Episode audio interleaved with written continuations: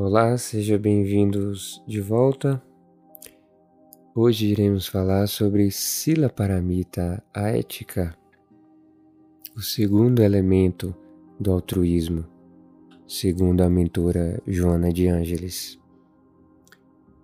A ética ou moralidade, a depender da tradição que traduz a palavra. Sila Paramita se baseia em preceitos de proteção, cuidado e respeito ao nosso corpo, à nossa mente, família e sociedade. É preciso que respeitemos todos os comportamentos, sem impor o nosso modo de ser e de se manifestar.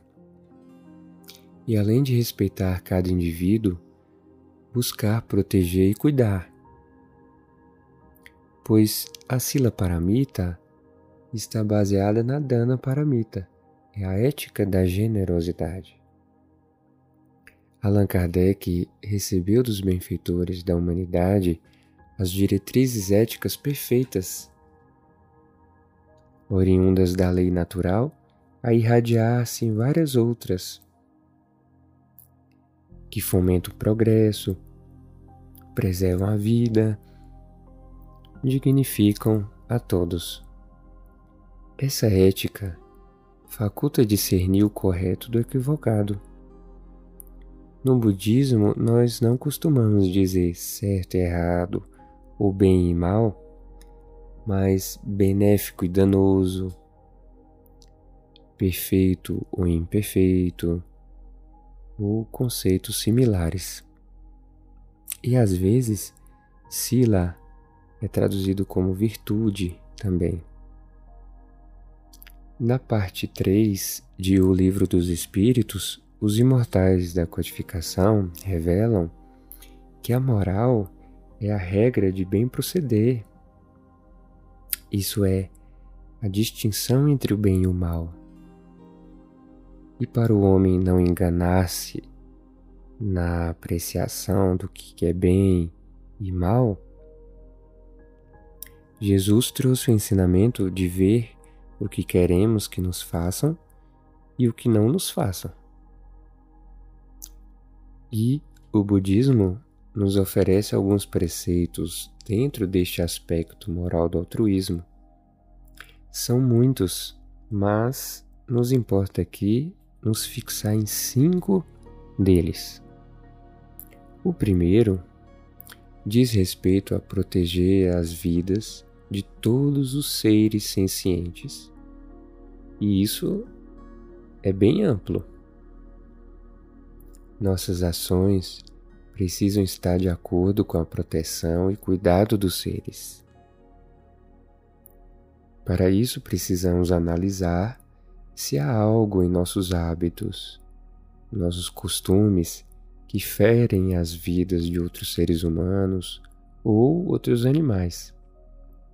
Ou seja, não matar estes seres, não compactuar nem participar de nenhum tipo de exploração, evitar o consumo de qualquer produto oriundo do extermínio ou exploração de animais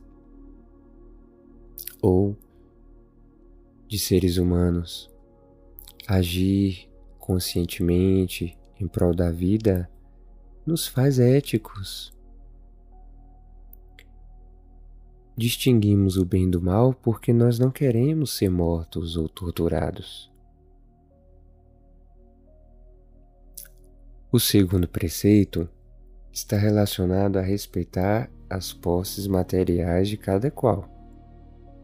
Ou seja, não roubar, não pegar o que não foi nos dado, não desejar, invejar, cobiçar posses materiais. Paulo, na primeira epístola a Timóteo, diz que aqueles que ambicionam tornar-se ricos caem nas armadilhas do mal e em muitos desejos insensatos e nocivos que, que precipitam os homens no abismo da ruína e da perdição. E Buda nos orienta justamente a mitigar o desejo de bens materiais para que essas tentações da matéria não nos causem sofrimento. O terceiro passo, o terceiro preceito é sobre não manter contato sexual impróprio. E também há muito que se pensar sobre isso.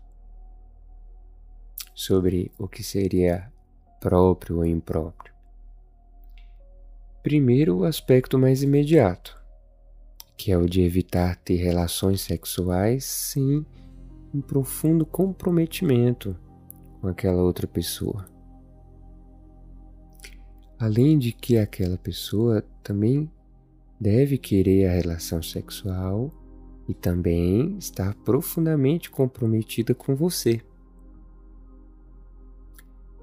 Buda também nos adverte para não cairmos na distração de imaginar esses atos sexuais.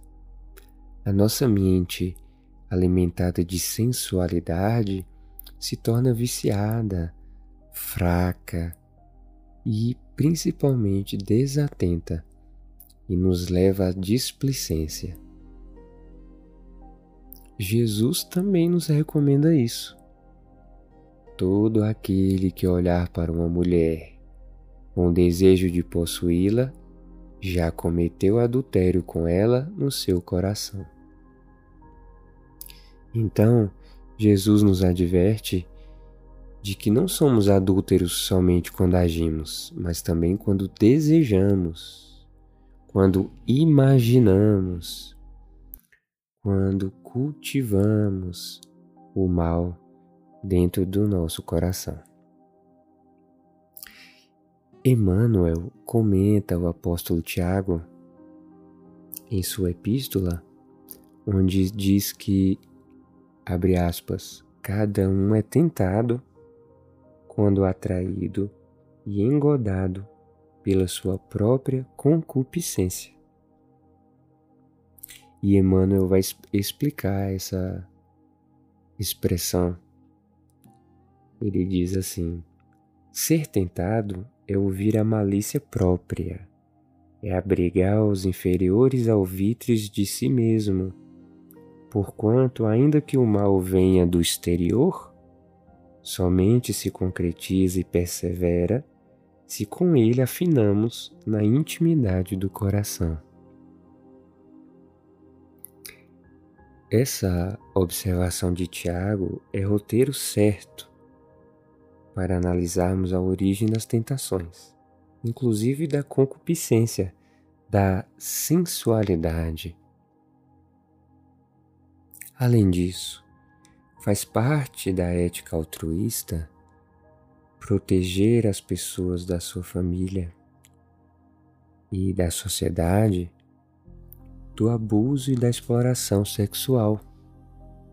Do abuso e da exploração sexual também protegê-los, sobretudo as crianças, dos conteúdos pornográficos, ofensivos, muito sensuais, que estimulam a sexualidade precocemente. O quarto preceito é o de não falar equivocadamente, não cultivar uma fala imperfeita.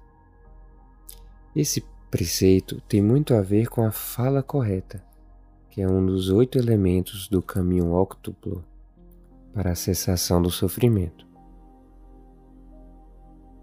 Existem alguns elementos a se considerar com relação a esse quarto preceito da fala. O primeiro deles é a mentira. Mentir, ou seja, plantar ilusões na consciência de outra pessoa, enganar, iludir. Como nos diz Emmanuel, quando indagado sobre esse assunto no livro Consolador, ele diz: a mentira é a ação capciosa que visa o proveito imediato de si mesmo, em detrimento dos interesses alheios e sua feição legítima e sagrada.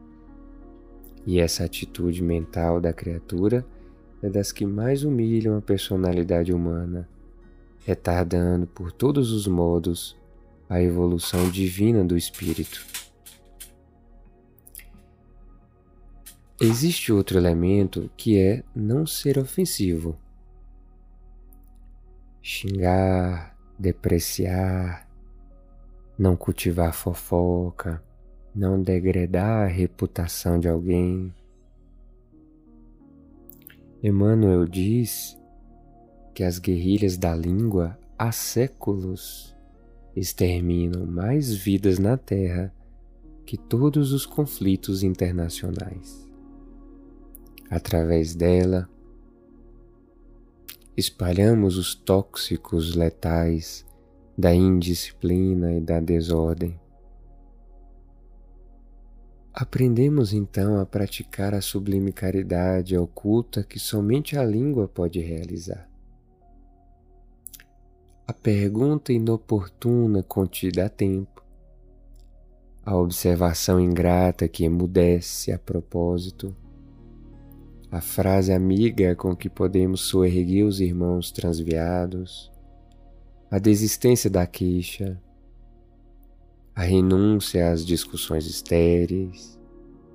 E o abandono de apontamentos irrefletidos são expressões dessa bondade que a boca pode estender sem que os outros percebam. Então, Vamos aprender a não falar bobagens, contar piadas sem propósito construtivo. Vamos evitar a conversa ociosa. Em resumo, tudo o que formos falar que seja significativo, edificante ou benéfico. Outro ponto é que a nossa fala seja agradável de ouvir ou dita no momento correto.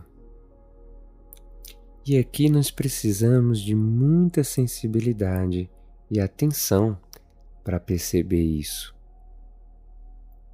Devemos de fato falar o que é significativo, mas de uma maneira agradável de se ouvir.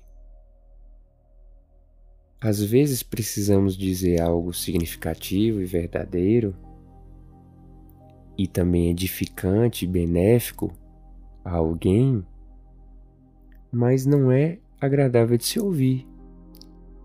Uma crítica construtiva, um conselho que nem sempre é agradável de ouvir. Aquelas repreensões não são agradáveis de ouvir então Buda nos diz que devemos aguardar o momento correto para dizê-las analisando se, primeiro, em qualquer grau nós temos a mesma culpa, porque assim nós caímos no mesmo erro que criticamos. Nesse caso, precisamos nos purificar antes de fazer a crítica. Dois é analisar se estamos com raiva. Nesse caso, devemos aguardar a raiva desaparecer. E número 3. Julgar se o interlocutor está em boas condições de escutar e absorver, ou se ele irá apenas ouvir, mas sem efeito. Caso contrário, sempre é melhor manter o silêncio.